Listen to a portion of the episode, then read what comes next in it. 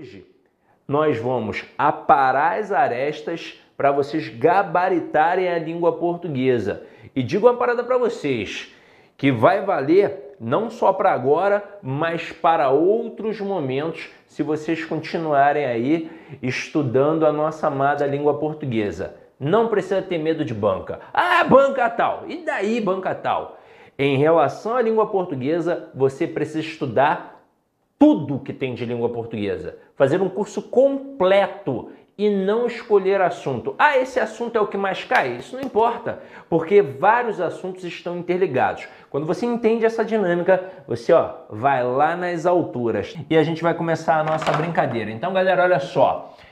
Pode colocar aí, ó, no chat qual é o grande medo de vocês na parte de língua portuguesa com esta banca. Coloca aqui para eu ver qual é o medo de vocês, qual é o assunto que mais assusta vocês enquanto eu estou aqui apagando o quadro. Já coloca aí no chat, ó. Já coloca. Vamos lá, vamos lá, coloca aí no chat, por favor, qual é o assunto que mais incomoda vocês.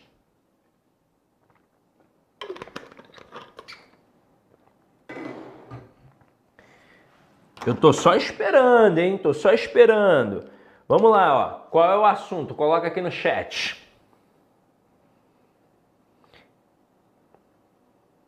Morfologia? Sério? Eu tomei até um susto agora, Vinícius. Eu não esperava que fosse morfologia. Porque a morfologia.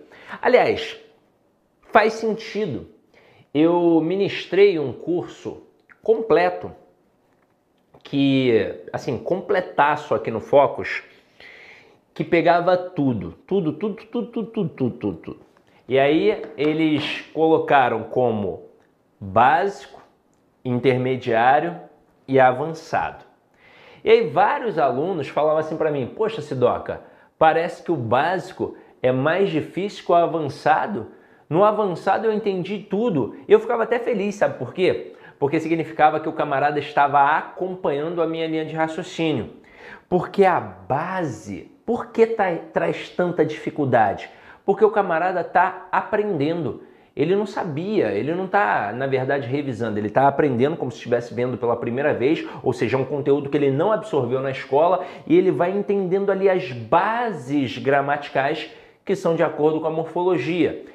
Porque é isso que dá um pontapé para você entender o intermediário, que tem a ver com a análise sintática, porque a análise não é sintática, é morfossintática. E aí você precisa ver a quem o camarada está ligado morfologicamente para aí sim classificar sintaticamente. Portanto, você tem que saber identificar uma classe gramatical, se é um adjetivo, se é um advérbio, se é um pronome. Aí se você aprende isso, depois vai para a parte intermediária, que tem a ver com a análise sintática. Quando você chega ao avançado, que é a parte do texto, ora, já ficou fácil. Se realmente você passou bem pelas outras etapas. E isso só mostra que em língua portuguesa tudo de fato está interligado. Você só faz uma análise textual se antes fizer uma análise gramatical. Mas em relação à nossa banca aqui, ó, o que mais hoje arrebenta não é a morfologia. Porque se você parar para pensar, se você já está estudando há algum tempo, ora, você sabe o que é um substantivo, você sabe o que é um adjetivo, você sabe o que é um advérbio, você sabe o que é um pronome. Isso é morfologia. Agora, a galera dá muito mole é nisso aqui, ó. É no texto. E quando eu falo no texto, é no texto de forma geral. O aluno negligencia o texto, seja o da prova objetiva, seja o da prova discursiva, porque ele simplesmente não estuda. Ele não estuda interpretação, ele não produz redação e quando chega lá na hora da prova, ele fala assim: "Ah, mas os camaradas inventaram também um texto de ficção, como é que eu vou responder?" E ele enfia os pés pelas mãos. Então, ó, se ainda tá capengando em morfologia, eu vou dar um conselho, tá? Busque um curso completaço. Sidoca, eu fiz o curso completo do Focus e ainda estou capengando. Então qual é o meu problema? Significa que você precisa voltar e ver outras vezes o conteúdo. porque essa é a dinâmica. Não adianta ver só uma vez. Quando você vê uma vez, você não aprende. Você começa a entender, a compreender. Aprender é diferente. Aprender e aprender precisa de três, de quatro, de cinco vezes o mesmo conteúdo e ainda depende muito da bagagem escolar. Tem aluno que estudou em excelentes escolas, fez um excelente ensino fundamental, um excelente ensino médio. Detalhe, era nerd então ele aprendeu na escola. Aí quando ele vem para o cursinho, ele só vai aparar arestas, ele só vai revisar aquilo que ele já sabia de fato. Agora, se não foi o teu caso, se você fez um ensino médio ruim, um ensino fundamental ruim, pior, era um aluno que não queria saber nada da hora do Brasil. Caramba, você não aprendeu nada na escola. Nada. E aí quando você vem para o cursinho, você não está reforçando aquilo que você aprendeu, já que você não aprendeu. E aí você precisa de uma jornada muito maior do que o camarada que tem uma boa base. Mas não significa que é impossível, só significa que você vai ter um pouco mais de trabalho. E quando o aluno entende que ele tem dificuldade, ele é um grande candidato à aprovação, porque ele tem a humildade de reconhecer as deficiências dele. Então ele sabe que não adianta ver só uma vez, tem que ver várias e várias vezes. É por isso que para estudar para concurso público, você tem que estudar com antecedência. E aí tem muita gente que fala assim: ah, mas não é para estudar só quando abre o edital? Você tá louco. Não tem como aprender para valer todos os conteúdos só depois que abre o edital. Tem que ser com antecedência. Então, ó, se tem fumaça, há fogo. E aí você já tem que começar a estudar com antecedência para ver o conteúdo várias e várias vezes. Às vezes o camarada precisa ver cinco vezes o mesmo conteúdo para dar aquele start. Né? Aquele claro, hum, agora eu comecei a entender. E é assim que funciona, tá? Então vamos lá, ó.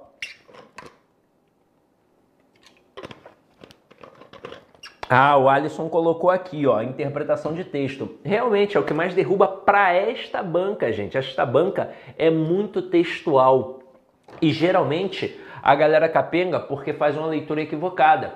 E o como funciona essa leitura equivocada? Uma leitura mental. A leitura mental é dispersiva. Você pega um texto de 30 linhas e lá pela linha 7, pela linha 8 já começa a dispersar, pensar no papagaio, no feijão que deixou no fogo, na namorada, no namorado. Quem tem amante pensa na amante, é uma loucura. Mas na marra você vai até o final do texto. Porém, fica com aquela sensação horrorosa de não ter entendido o tema central, a tal ponto que você não sabe se é sobre política, sobre religião, sobre economia. E aí, o que, que você faz? Você tem duas opções. Ou parte para a prova, sem ter entendido o texto, particularmente acho até a melhor opção neste momento, porque você vai fazer primeiras de gramática, depois você volta para entender melhor o texto, ou você faz uma segunda leitura imediata. Se funcionar, maravilha. O problema é quando não funciona, porque imagina, você lê o texto duas vezes, não entendeu nas duas vezes. Não há cristão no mundo que mantenha calma. Você vai se desesperar. E prova é confiança. Prova é confiança. Perdeu a confiança, perdeu a prova. E como é que eu posso então fazer para minimizar isso daí, Sidoca? uma leitura em voz alta. E calma, calma, quem nunca viu isso, calma, tá? Quando eu falo leitura em voz alta, não é com esse tom de voz que eu estou usando aqui, é só um leve balbuciar. Eu não sei se você sabe, mas o gago ele só gagueja porque pensa muito rápido e o aparelho fonador não acompanha. Em que momento o gago não gagueja? Quando ele canta, pois na hora do canto tem as pausas e as entonações. O mesmo ocorre com a nossa leitura. Quando eu leio mentalmente, eu não coloco a vírgula e o ponto. Então por isso eu disperso. Por isso eu gaguejo na leitura. Quando eu leio em voz alta, primeiro que eu já leio mais devagar. Isso já faz você compreender melhor o texto. Segundo, eu emprego as vírgulas e os pontos, as pausas e as entonações. Aquelas vírgulas, aquelas vírgulas e aqueles pontos não estão ali à toa. Tem palavra que é para ser dita mais fortemente mesmo. E dessa forma eu compreendo e interpreto melhor o texto. Então aqui, ó, primeira dica: leitura em voz alta. E essa dica aqui não é só para quem capenga, é para todo mundo. Para todo mundo. Se você está estudando há um ano e meio, há dois anos para esta prova ou para várias provas, se já é um candidato altamente competitivo, ainda assim essa dica vai te colocar num patamar diferente. E não é só para os textos de língua portuguesa, é para todos os textos da prova, inclusive o enunciado das questões porque vários candidatos erram questões de outras disciplinas não por falta de conhecimento técnico, mas sim por falta de conhecimento linguístico. O camarada não entendeu o que a questão estava perguntando. Então é muito importante fazer uma leitura atenta. E essa leitura atenta advém basicamente de uma leitura em voz alta. porque faz você compreender melhor.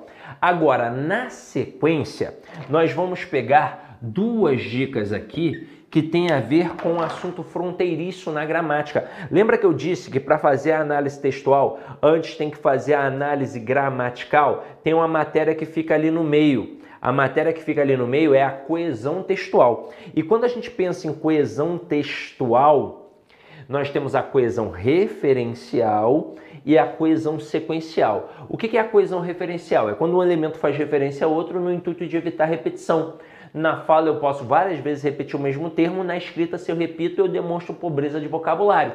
E o principal elemento da coesão referencial é o pronome. E o pronome trabalha para quem? Para o nome. Então vocês vão perceber íntimas conexões entre substantivos e pronomes. E aí o que, que vocês vão fazer?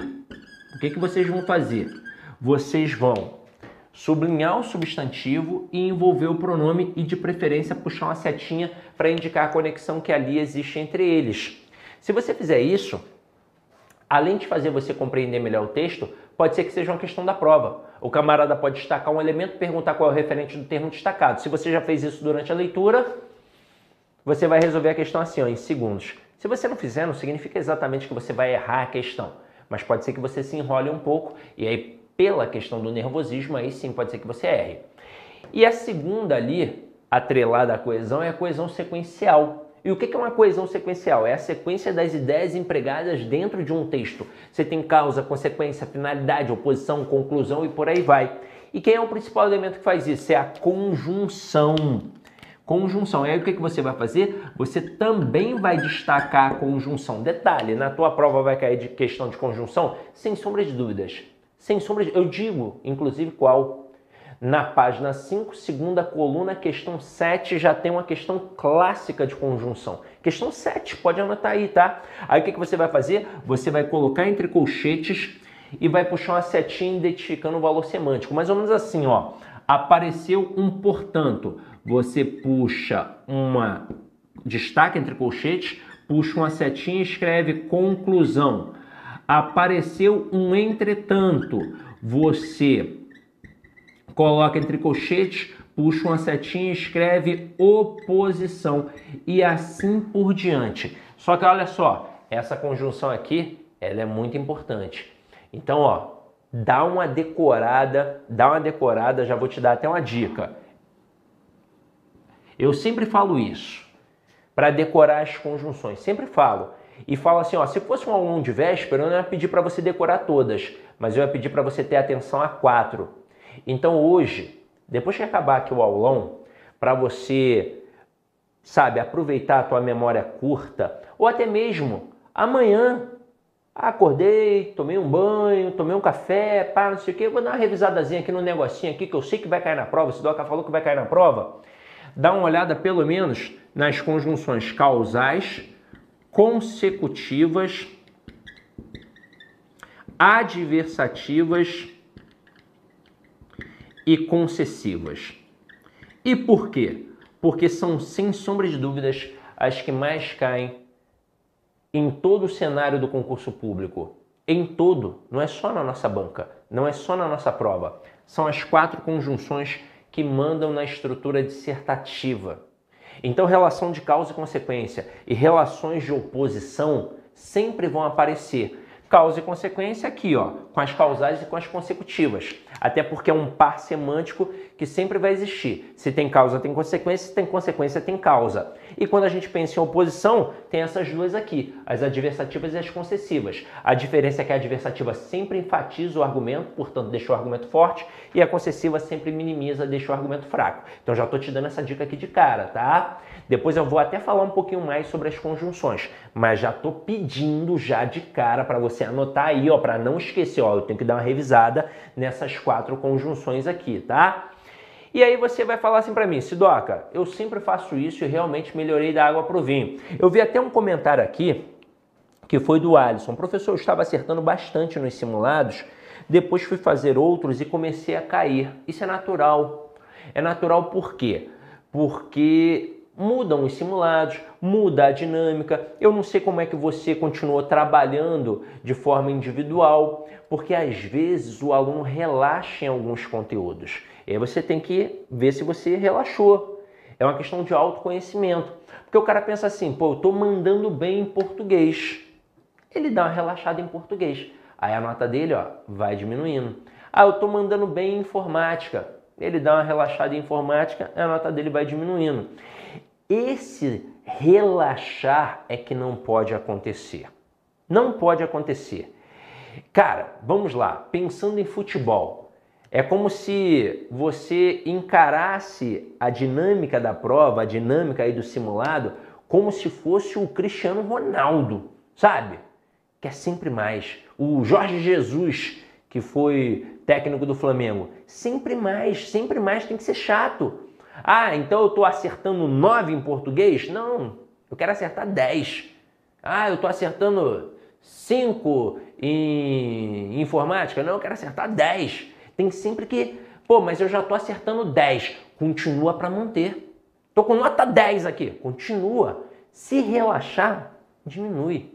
Essa é a tendência. Então, muito provavelmente, você deve ter dado uma relaxada em um ou outro conteúdo porque achou que já estava bem. Então, reflita sobre isso e volta firme, porque aí você vai manter ali ou até mesmo aumentar. Na hora que a gente dá a relaxada, a tendência é a nota descer, tá? Aí você vai falar assim, ó, já fiz tudo isso, melhorei da água para o vinho, mas ainda encontro desconforto com certas, certos textos mais complexos. E aí você vai fazer isso aqui, ó resumo dos parágrafos. Essa daqui, no fim das contas, é para aquele cara mais disperso, para o cara que tem muita dificuldade realmente para compreender o texto. Aí o que, que ele vai fazer? Lê o primeiro parágrafo, antes de partir para o segundo, ele vai fazer um breve resumo. Ele vai pensar o que eu entendi deste parágrafo e aí numa frasezinha ele já resolve ali, tá? Uma coisa simples, nada de muito bem, né, muito bem elaborado não. Vai para o segundo, antes de para o terceiro, a mesma coisa. Aí eu terminei isso daqui, eu entendi a totalidade do texto. Eu sei se é sobre política, religião, economia, eu posso não entender um fragmento ou outro, mas a totalidade eu compreendi. E aí depois eu vou partir para o comando da questão para saber se ela é de compreensão ou se ela é de interpretação. São coisas diferentes. E vocês já sabem, compreensão é aquilo que está dentro do texto e interpretação é aquilo que vai além do texto. Como é que a gente percebe? Pelo comando dado.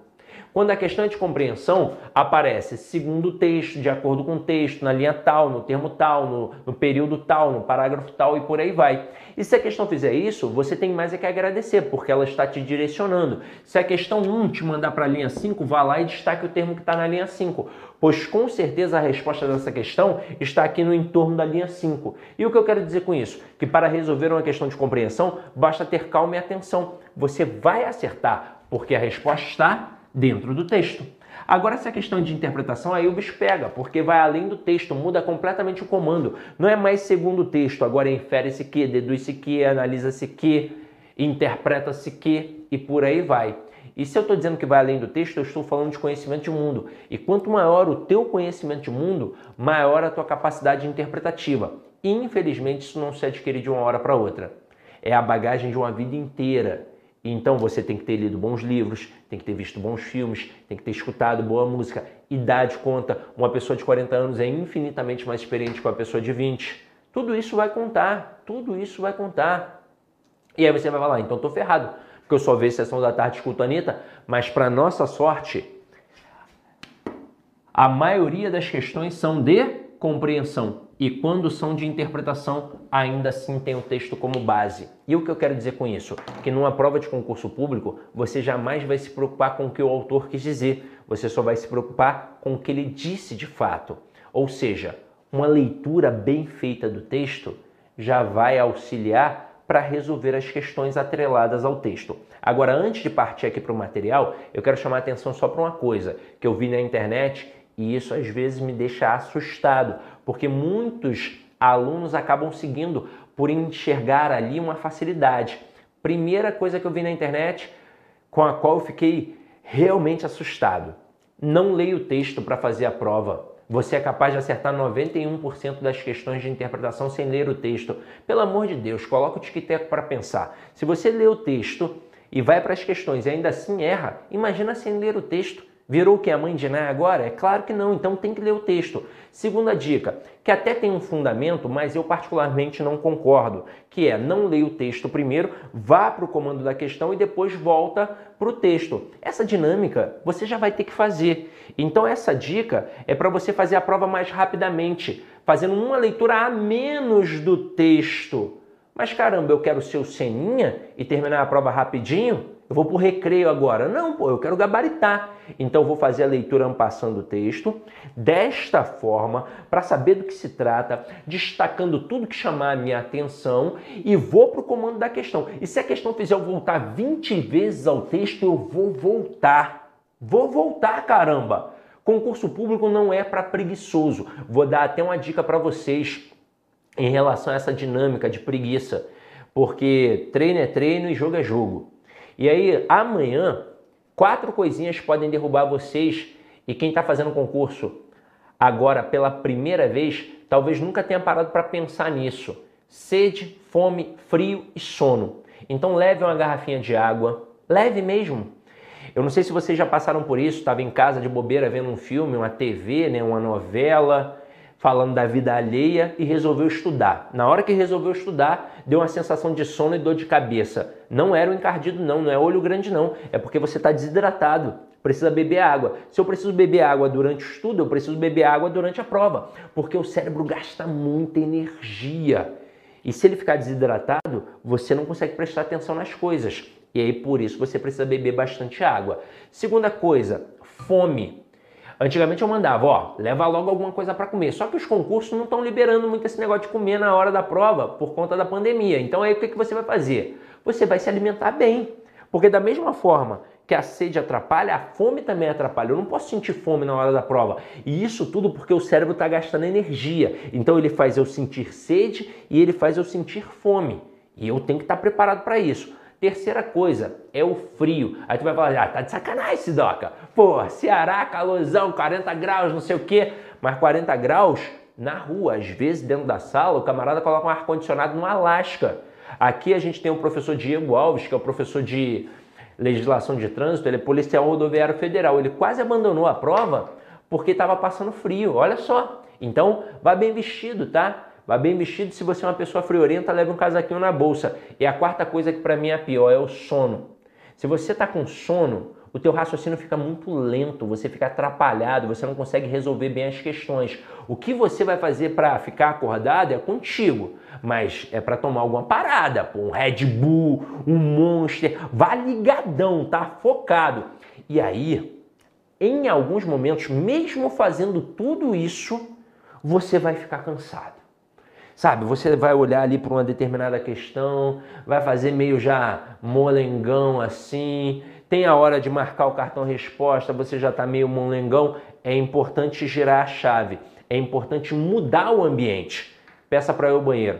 Vá ao banheiro, faz teu xixi, dá uma relaxada, molha o rosto, sei lá, faz um polichinelo, só não vai fazer um, né, uma flexão porque vai botar a mão ali no chão do banheiro, não vai fazer isso, tá? Pelo amor de Deus, tá? Então, dá uma acordada. E aí, quando voltar, já olha diferente. É, é o time, pediu um tempo, ó, pediu um tempo, né? Tava cansado, se estiver cansado, bateu o cansaço, muda a dinâmica. Vai ao banheiro, molha o rosto, faz xixi, volta, bebe a água, pum, cai para dentro de novo, tá? É importante fazer isso. Então vamos lá, galera. Vamos voltar aqui, ó. Vamos fazer aqui a nossa primeira questão. Tem aqui um texto intitulado Futuro do Trabalho. Esqueça os escritórios, os salários fixos e a aposentadoria. Em 2030, você trabalhará em casa, seu chefe terá menos de 30 anos e será uma mulher. Admita, você também não gosta de trabalhar passar o dia inteiro sob luzes fluorescentes, tomando café ruim, sentado em uma cadeira desconfortável e usando um computador velho certamente não faz parte do seu sonho de infância. Admita. E não se sinta culpado. Nossos ancestrais, que nem conheciam as torturas de um escritório, também não eram muito chegados a essa história de trabalho. Para gregos e romanos, Colocar a mão na massa era considerado tarefa das classes inferiores e escravos. Domênico De Masi, professor de Sociologia do Trabalho na Universidade La Sapienza de Roma e autor do livro Ócio Criativo, que defende uma abordagem mais lúdica do trabalho, apontou um ponto de convergência em todas as religiões. Em nenhuma delas se trabalha no paraíso. Tem o paraíso sido criado por Deus, tenha sido inventado pelos homens. Se o trabalho fosse um valor positivo, no paraíso se trabalharia, afirma, ou seja, alguma coisa está errada e não é de hoje. Felizmente, nunca houve tantas ferramentas disponíveis para mudar o modo como trabalhamos e, consequentemente, como vivemos, e as transformações estão acontecendo. A crise despedaçou companhias gigantes tidas até então como modelos de administração. Em vez de grandes conglomerados, o futuro será povoado de empresas menores reunidas em torno de projetos em comum. Os próximos anos também vão consolidar mudanças que vêm acontecendo há algum tempo. Então, ó, essas mudanças já vêm acontecendo há algum tempo. E aí, depois dos dois pontos, ele vai colocar quais são as mudanças a busca pela qualidade de vida, a preocupação com o meio ambiente e a vontade de nos realizarmos como pessoas também em nossos trabalhos. Falamos tanto em desperdício de recursos naturais e energia, mas e quanto ao desperdício de talentos, diz o filósofo e ensaísta suíço Alain de Botton em seu novo livro. E aí vem a questão: Esqueça os escritórios, os salários fixos e a aposentadoria. Em 2030 você trabalhará em casa, seu chefe terá menos de 30 anos e será uma mulher. O fragmento acima parece dirigir diretamente ao leitor do texto. Gramaticalmente só não contribui para produzir esse efeito e aí vamos lá. Nós temos aqui o texto. Quatro opções. Aliás, cinco opções. Em quatro aponta para o leitor, em uma não aponta para o leitor. Eu te pergunto, o leitor está dentro do texto ou fora do texto? Fora do texto. A questão aqui, de forma muito inteligente, usou o que a gente chama de coesão endofórica e coesão esofórica. Quando um elemento aponta para outro elemento dentro do texto, nós temos elementos endofóricos. Endo é dentro, foro é apontar, né? Fóricos é apontar. Então eu estou apontando para um elemento dentro do texto. Eu só tenho duas opções: ou para alguém que já apareceu ou para alguém que ainda vai aparecer. Quando eu aponto para alguém que já apareceu antes no texto, eu faço uma referência anafórica. Quando eu vou fazer um apontamento para alguém que ainda vai aparecer, eu faço uma referência catafórica. E quando eu aponto para fora do texto, eu faço uma referência esofórica. Então aqui quatro referências são esofóricas, porque o leitor está fora do texto. E uma vai ser endofórica, dentro do texto. Então veja aí. Letra A, a forma verbal de esqueça. Nós temos aqui um imperativo. Mas veja que ele não coloca um vocativo para especificar esse vocativo. Aliás, ele não coloca um vocativo para especificar esse imperativo. Ele não diz assim, ó, esqueça advogados, esqueça médicos. Não, é esqueça para qualquer pessoa. Então a primeira aponta para o leitor.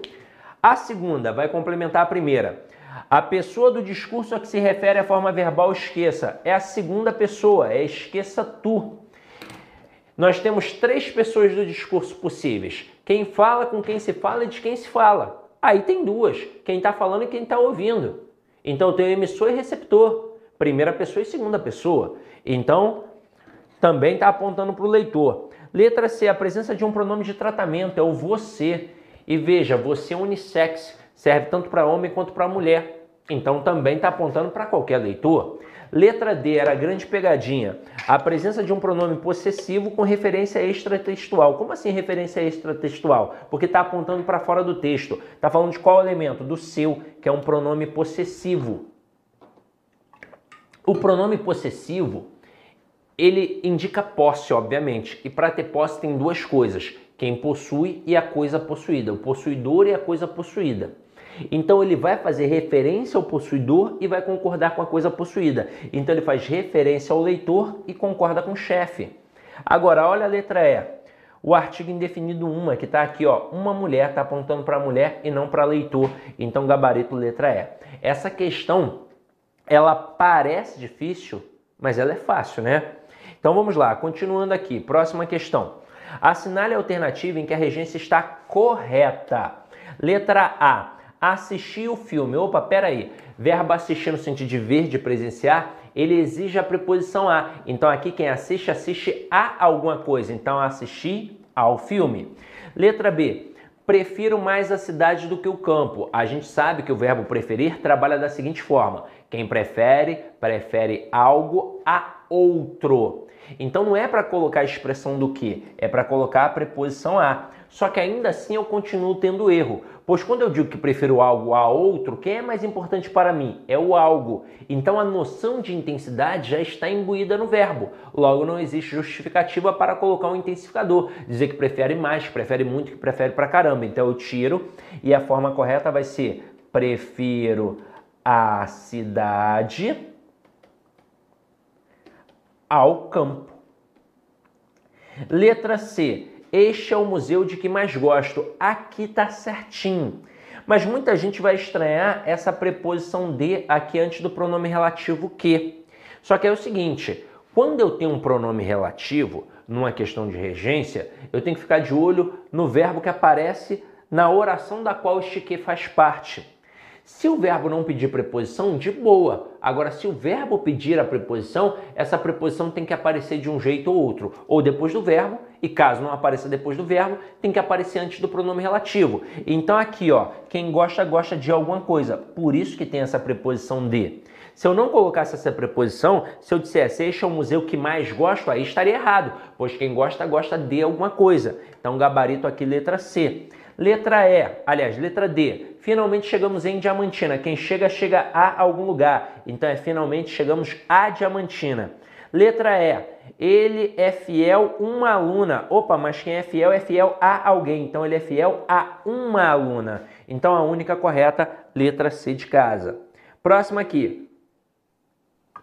Assinale a alternativa que preenche corretamente as lacunas ainda não havia ou não haviam suado às 8 horas da noite. Preste atenção. Muitos podem errar aqui, colocando o verbo haver no singular. Mas o verbo haver, ele só fica no singular quando caracteriza a oração sem sujeito. Quando ele aparece no sentido de existir, ocorrer e acontecer, e das duas, uma. Ou vem sozinho, ou uma locução verbal, ele é o verbo principal. E aqui ele não é o verbo principal na locução verbal, ele é o verbo auxiliar. Portanto, ele não manda em nada, ele só obedece. E o verbo principal aqui, que é o verbo soar, tem sujeito.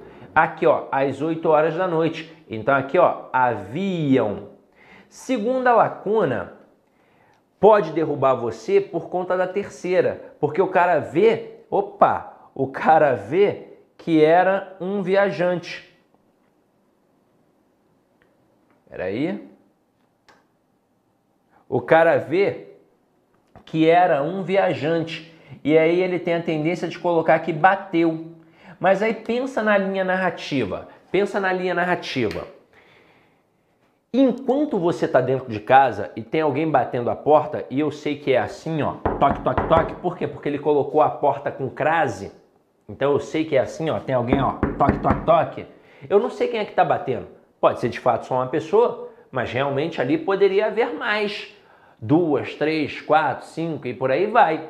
E aí, então, neste momento, eu tenho um sujeito indeterminado, porque eu sei que alguém está batendo a porta, mas eu não sei quem é que está batendo. Então, aqui é avião. E com isso, o nosso gabarito é a letra D de dromedário. Vamos lá, ó. 4. Em dias atrás, ao listar os meus 10 filmes favoritos, percebi que ele vinha em terceiro, atrás de Último Tango em Paris e Texas. A oração destacada expressa. Aí olha só todas as opções colocadas aí para gente: condição, causa, concessão, tempo e proporção. Mas preste atenção no que eu vou mostrar aqui para vocês. Todas as vezes que aparecer essa estrutura fixa aqui, ó, a preposição mais o artigo mais verbo no infinitivo, nós vamos ter uma ideia de tempo. O nome desta oração aqui é interessantíssimo, tá? Seria o que a gente chama de oração subordinada adverbial reduzida de infinitivo. E é esse macetinho aqui eu criei esses dias, tá? Ó, não dá ideia de tempo? Então, ó, P, A e pai. O que, que a gente quer na nossa vida? Passar mais tempo com o nosso pai. Então, essa daqui, gabarito, letra D. Eu forcei a barra, mas você não vai esquecer. Então, ó, é uma expressão fixa. A preposição ou artigo mais verbo no infinitivo, no, no infinitivo sempre vai dar a ideia de tempo. Próxima questão aqui, ó. Na época, o látex representava 50% da exportação do Brasil.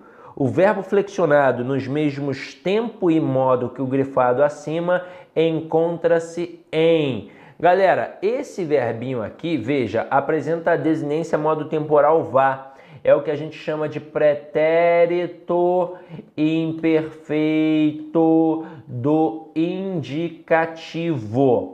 E esse camaradinho aqui é o que mais cai em todos os concursos, não só na nossa banca, mas em qualquer banca.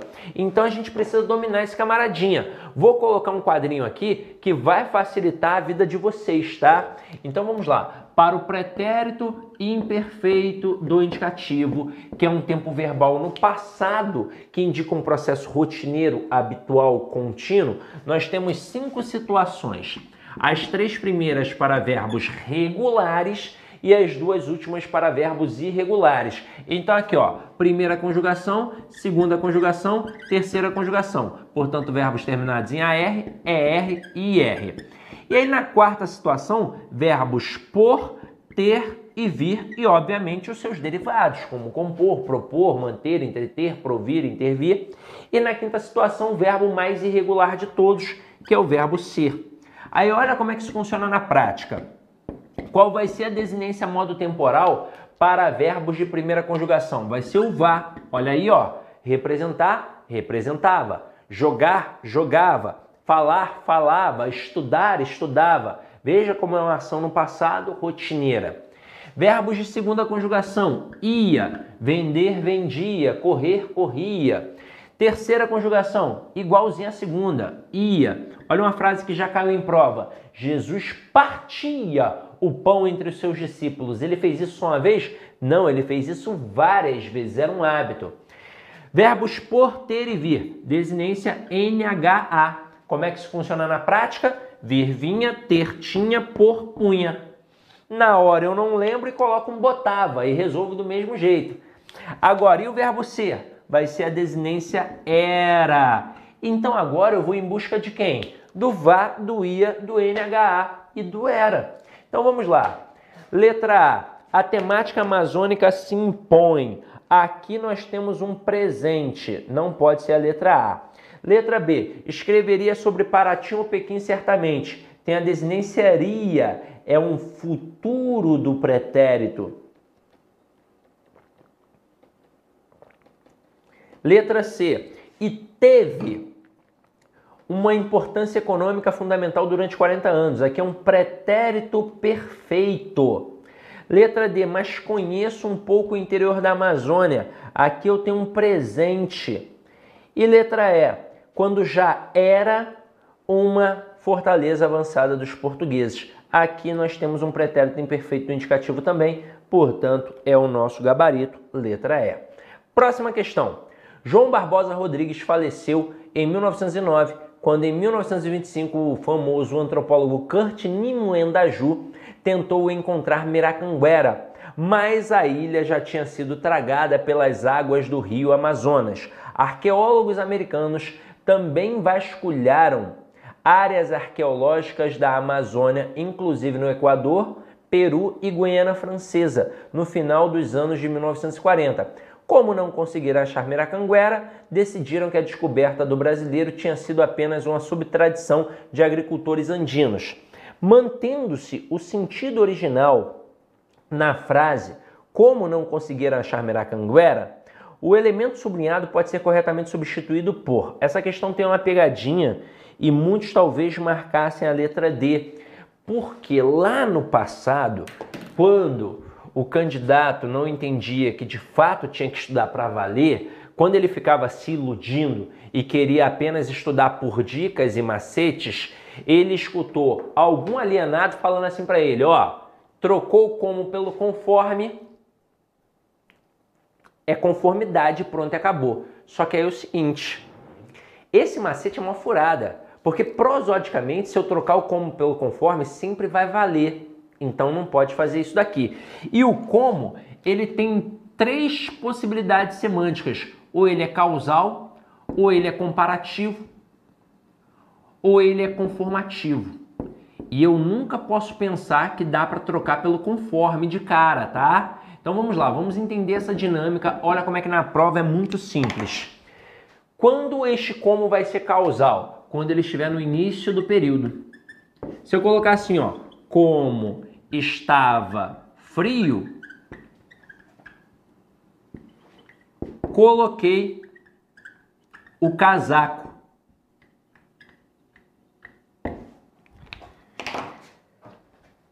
Veja que aqui ele está no início. Veja que existe uma relação de causa e consequência. A causa é a origem de um processo e a consequência é o que decorre a partir daquilo. Então a causa vem primeiro e a consequência vem depois. Qual é a causa? É o frio e a consequência, colocar o casaco. Então aqui é causal. Agora veja, se o cara fosse por pegadinha, se o cara colocasse um conforme, conforme estava frio, coloquei o casaco, ele vai pensar que é conforme. Ele vai pensar que é um como conformativo e vai se estrepar. Agora, e se não tiver no início? Se tiver ali pela meiuca, ou vai ser comparativo ou conformativo. Só que o comparativo vai dar uma ideia de igualdade que o conformativo não vai dar. Só que eu vou te dar uma outra dica aqui. Esse conformativo tem sempre uma essência pedagógica. Caramba, como assim, Sidney? Ele sempre vai indicar uma orientação, um ensinamento. É isso. Então, se eu colocar assim, ó, Ronaldo jogava como Romário. Neste momento eu tentei ou não tentei igualar o talento dos dois, dizer que os dois jogavam de forma similar? Claro que tentei. Então se eu tentei igualar, esse como aqui é comparativo. Agora lembra daquele macete furado, ó, do conforme? Ronaldo jogava conforme Romário, tá vendo? O cara vai se estrepar. Agora se eu colocar assim, ó, Ronaldo, Ronaldo jogava como Felipão o orientava. Opa, veja aí, eu não estou tentando comparar o Ronaldo ao Felipão. Eu não estou dizendo que eles jogavam de forma igual. Eu estou dizendo que o Ronaldo jogava conforme o Felipão orientava. Veja que tem aqui uma orientação. Então é conforme, segundo, consoante. Então agora esse como é conformativo. Mas trocar o como pelo conforme para ver o como conformativo nunca vai valer, tá? Então siga essa dinâmica aqui que vai dar certo. E aí na nossa questão, olha aí, o como não está no início do período? Como não conseguiram achar Miracanguera? Essa é a causa. Decidiram que a descoberta do brasileiro tinha sido uma subtradição de agricultores andinos, é a consequência. Então, como é causal, eu tenho que trocar por uma estrutura causal, de modo que é uma estrutura consecutiva, não vai servir. Conforme é conformativa, não vai servir. Ainda que é concessiva, não vai servir. Por mais que é concessiva, não vai servir. A única que também é causal, uma vez que vai ser o nosso gabarito. E para finalizar aqui, uma questão dos porquês que vai cair na página 8, primeira coluna, questão 9. Pode anotar aí, ó. Agora é o seguinte, eu não tenho mais porquê, neste momento, te explicar tintim por tintim como é que funciona o uso do porquê já que você viu isso com certeza na aula de teoria, viu isso com certeza na aula de exercícios. Mas aí, só para relembrar rapidamente, nós temos quatro tipos. Nós temos o porquê separado sem acento, o porquê separado com acento, o porquê junto sem acento e o porquê junto com o acento. Lá na hora da prova, o que, que você vai fazer se aparecer uma questão de porquê e bater sim um desespero. Você vai cantar o samba do porquê. Lembra do samba do Sidoca sobre o porquê? É assim, ó. Deixe de lado esse baixo astral quando o porquê estiver no final. É separado e acentuado que ele vai ficar. É que ele pode ser também uma causa ou explicação, ficando junto e sem acento, por se tratar de uma conjunção. O porquê vai acentuar e ficar junto quando o artigo mandar é sem acento e separado, eu te digo, quando for igual ao pelo qual o motivo. Tem que estudar, tem que estudar, não se esquecer, só acentuar quando ele merecer. Eu vou cantando e aprendendo como se doca diz na PM do Ceará, eu vou viver feliz. Chora cavaca, é isso aí. Então olha só essa questão. Ele quer incorreta, então vamos fazer de baixo para cima. Letra E. Você não me quer mais? Por quê? Por que motivo? Por qual razão? Então é separado está no final de uma estrutura, é separado e com acento, tá certinho. Letra D, não sei e acho que não saberei jamais o porquê. Veja um artigo aqui, então vai ser junto e com acento. Letra C, ela fala tanto porque pretende convencer-nos. Ela fala tanto pois pretende convencer-nos. É junto e sem o acento. Letra B, as agonias porque passei não as revelo. As agonias pelas quais passei não as revelo. Esse que é um pronome relativo que faz referência à expressão anterior às agonias, e este por é uma preposição exigida pelo verbo passar, pois quem passa passa por alguma coisa, aqui no caso, pelas agonias. E letra A, eu não sei porquê, eu não sei por que motivo, eu não sei por qual razão, é separado, mas está no final de uma estrutura, então é separado e com acento. Aqui é que estava o erro, gabarito letra A.